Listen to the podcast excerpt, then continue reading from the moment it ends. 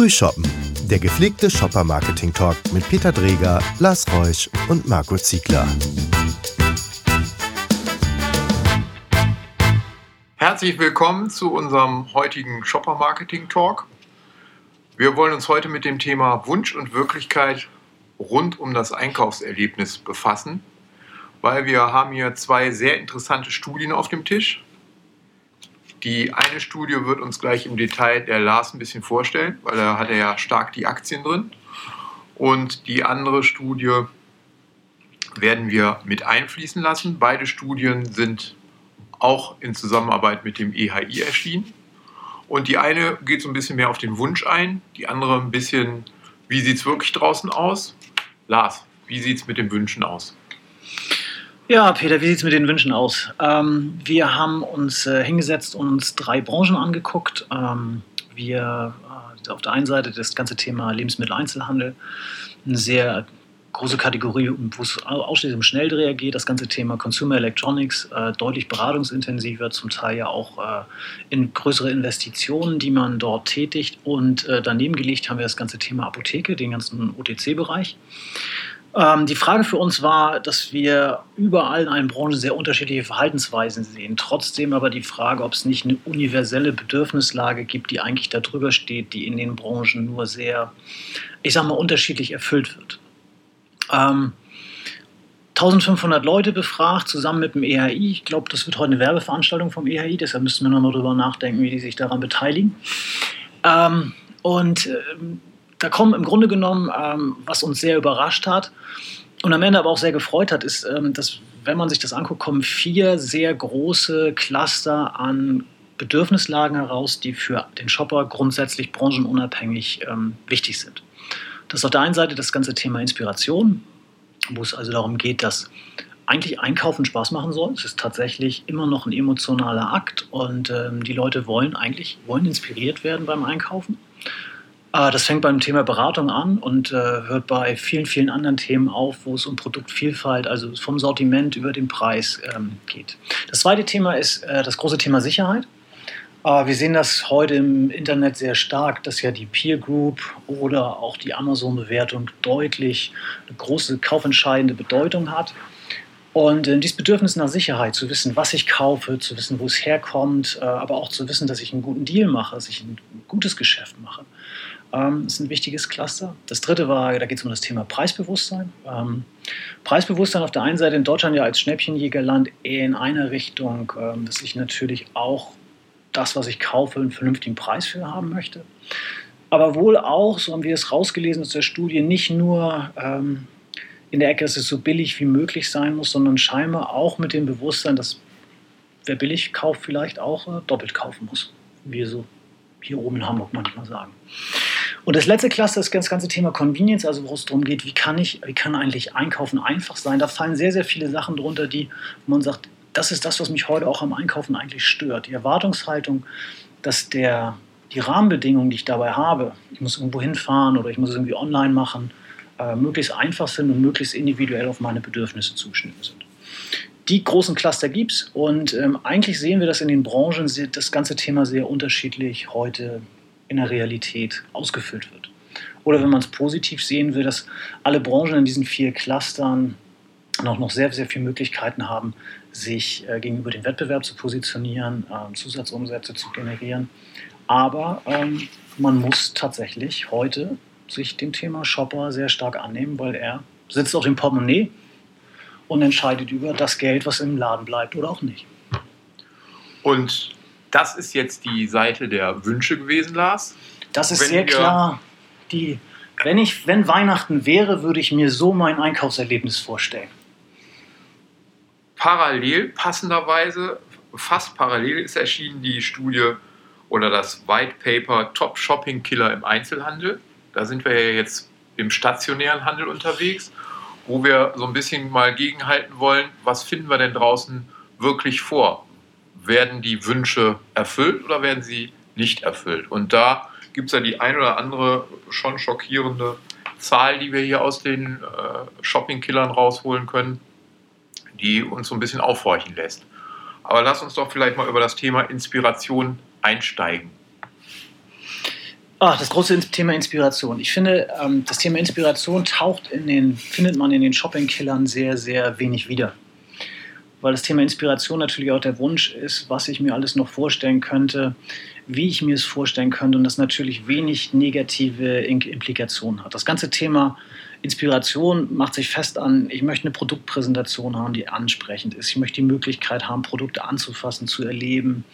Ähm, Geschäfte sollen eine gewisse Atmosphäre haben. Ich möchte mich da drin vernünftig zurechtfinden. Also wenn man heute an eine gute Mall denkt, die immer wieder dafür sorgt, dass ich attraktive neue äh, Produkte sehe, Geschäfte sehe. Also es ist mir ermöglicht, immer häufiger oder äh, regelmäßig immer wieder hinzukommen und eigentlich zu sagen, es hat mehr von einem Besuch als von einem, ich muss da jetzt hingehen und mal etwas kaufen, was ich ganz dringend suche. Also sicher sucht man auch mal ein HDMI-Kabel in so einem Laden, aber ähm, verrückterweise kauft man danach noch zwei Paar Schuhe und eine Hose, weil man daran vorbeikam. Und ich, ich glaube, das ist das Thema, was sich so an Inspiration fest, sehr gut festmachen lässt. Ja, du hattest aber eben ein Stichwort benannt, ähm, was die Brücke schlägt zu den Shopping-Killern. Und du hast eben gesagt, zur Inspiration gehört auch die Beratung. Definitiv. Die gute Beratung. Und der Top-Shopping-Killer Nummer eins, den wir feststellen, ist Verkäufer nicht auffindbar. Ohne Verkäufer keine gute Beratung, geht uns also Inspiration verloren. Wohin wandern dann die Leute ab? Na, ich glaube, der Verkäufer ist ja auch nicht nur Inspiration, sondern er bedient natürlich auch ein Bedürfnis von Sicherheit, weil ich habe jemanden gefragt und das kann ich mit dem, was ich auf im Vorwege recherchiert habe, abgleichen. Und ähm, er bestätigt insofern meine Meinung. Aber es ist auch so, ähm, es inspiriert mich natürlich auch, ähm, auch andere Fragen zu stellen, zu anderen Warengruppen zu kommen, auch Zusatzkäufe zu tätigen. Ähm, das heute, ich glaube, das kann jeder, der hier zuhört, bestätigen. Ähm, der Verkäufer ist heute viel zu wenig auffindbar.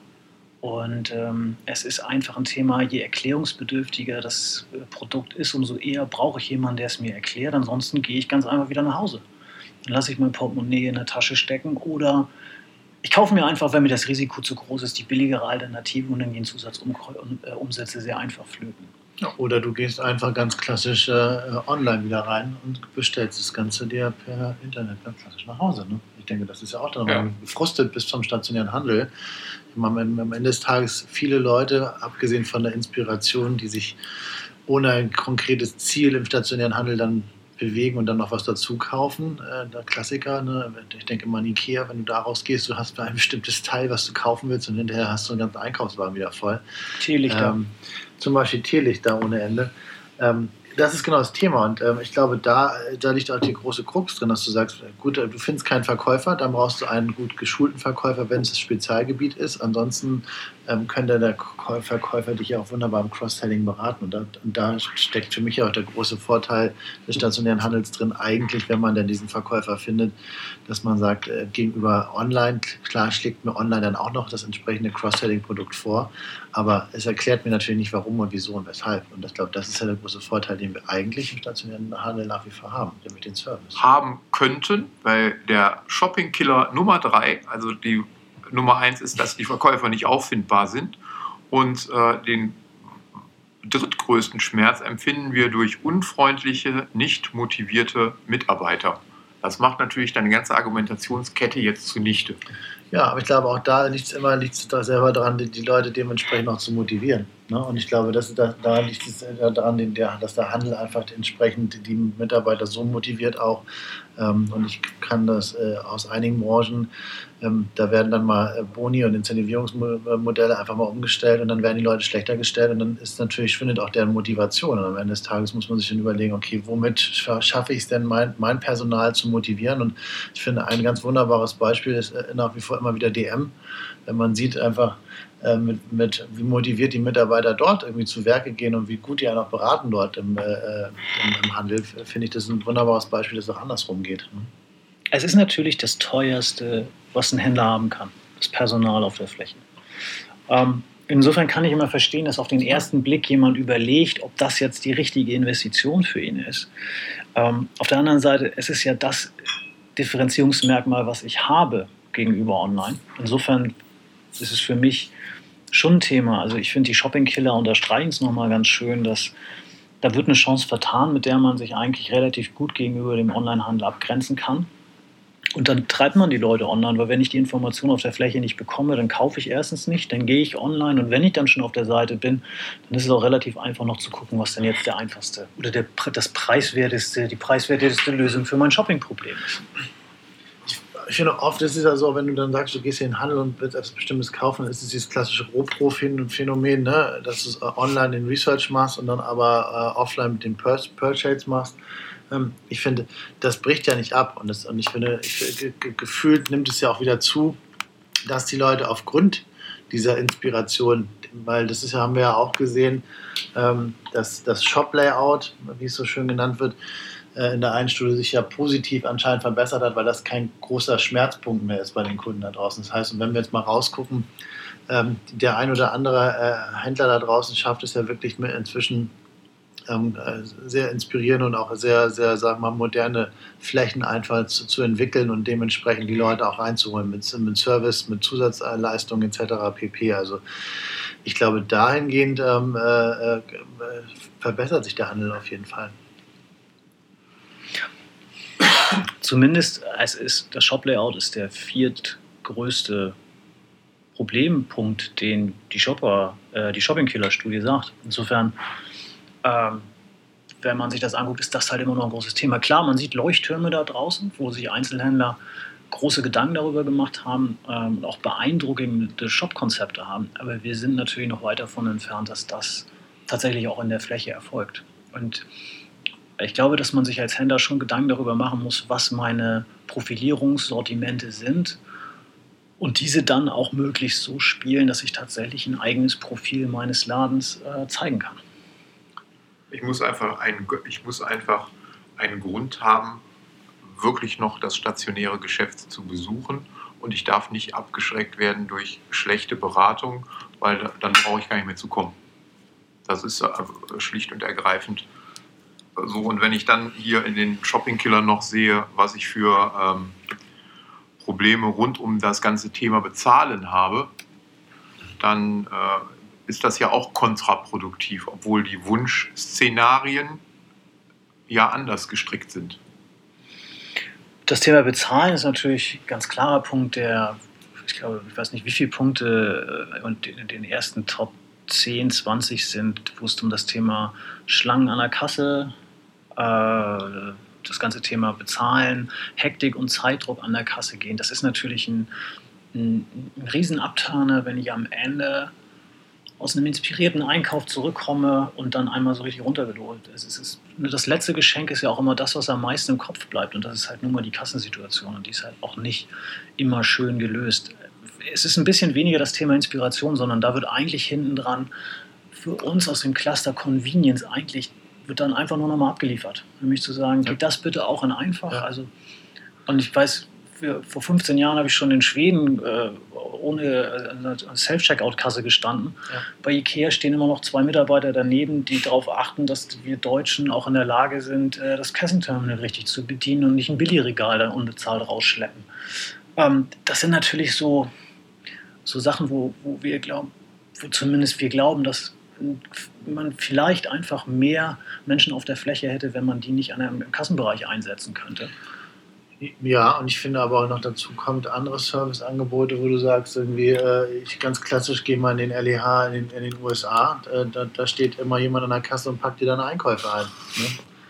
Und von daher glaube ich, dass das auf jeden Fall äh, auch ein Servicegedanke sein könnte, der nach wie vor irgendwie auch fehlt. Also es, das Einkaufserlebnis bricht ja an der Kasse ganz klassisch immer ab. Also du stehst dann da und bist genervt, willst raus und ähm, da passiert nichts mehr großartig. Und es ist, wie du sagst, es ist eng, es ist hektisch, alle sind gestresst, du musst deine Einkäufe schnell einpacken im LEH zum Beispiel, wie auch immer. Und ähm, beim Ikea finde ich es auch nicht anders, da ist das Gleiche. Also es ist immer hast du Gehassel und selbst wenn du, selbst wenn du im Warenhaus stehst, ist es nervig obwohl es eigentlich großzügiger schon gehalten ist. Gibt es denn zwischen den einzelnen Branchen bei den Wünschen, um vielleicht nochmal auf die Wünsche der Shopper zurückzukommen, gibt es denn zwischen den einzelnen Branchen bei den Wünschen äh, große Ausreißer? Wenn ich jetzt denke, der Einkauf von Unterhaltungselektronik oder von Lebensmitteln oder Kopfschmerztabletten ist für mich ja was völlig Unterschiedliches. Also gehe ich jetzt in die Apotheke, will ich da inspiriert werden? Das war ja genau, das war ja genau die Frage, aus der wir gekommen sind, dass wir gesagt haben, wollen die eigentlich alle das Gleiche? Ähm, und ja, die Studie sagt ganz klar, wir wollen alle das Gleiche. Es gibt ein paar Ausreißer, die beziehen sich aber eher auf die Produktebene bei dem Thema äh, Apotheke und OTC.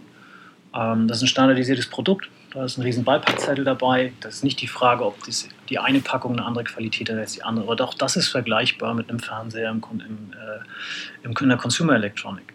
Ähm, also so richtig viele Unterschiede gibt es nicht. Es gibt Unterschiede in dem Erleben, wie die Menschen das tatsächlich erleben, wie ihr Wunsch erfüllt wird.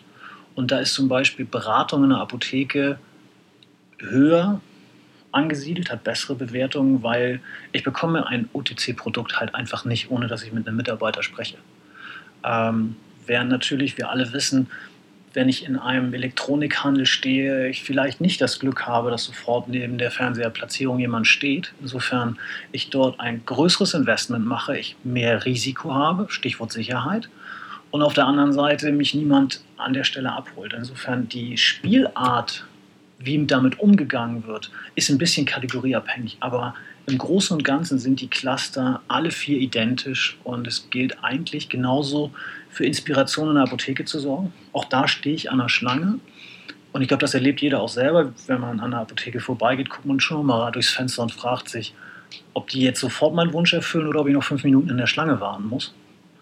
Und wir wissen auch aus vielen Interviews mit Mitarbeitern der Apotheke, dass auch die wissen, dass es bei bestimmten Indikationen auch Patienten gibt, die sich dann relativ lange in der Apotheke rumdrücken, bis der Laden leer genug ist, damit man eine intimere Atmosphäre hat. Also auch dort spielen solche Sachen eine große Rolle.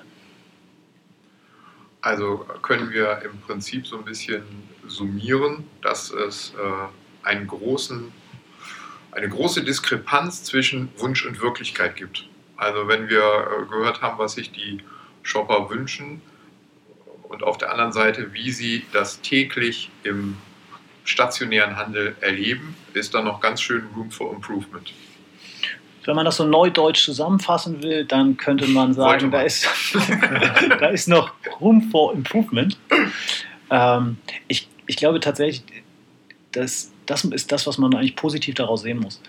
Wir haben ein Gefühl dafür, in welchen Bereichen der Shopper welche Bedürfnisse, welche Wünsche hat. Und wir wissen auf der anderen Seite, wo wir heute stehen. Das heißt, um sich zu positionieren, um sie abzugrenzen, um für mehr Umsätze, mehr Frequenz, mehr Verweildauer im Handel zu sorgen, gibt es genug Möglichkeiten, die sowohl den Händler betreffen, aber ich glaube auch für die Industrie relevant sind, weil sie natürlich auch shopperbezogene Konzepte liefern müssen, die auch den Handel voranbringen, die die Kategorie voranbringen.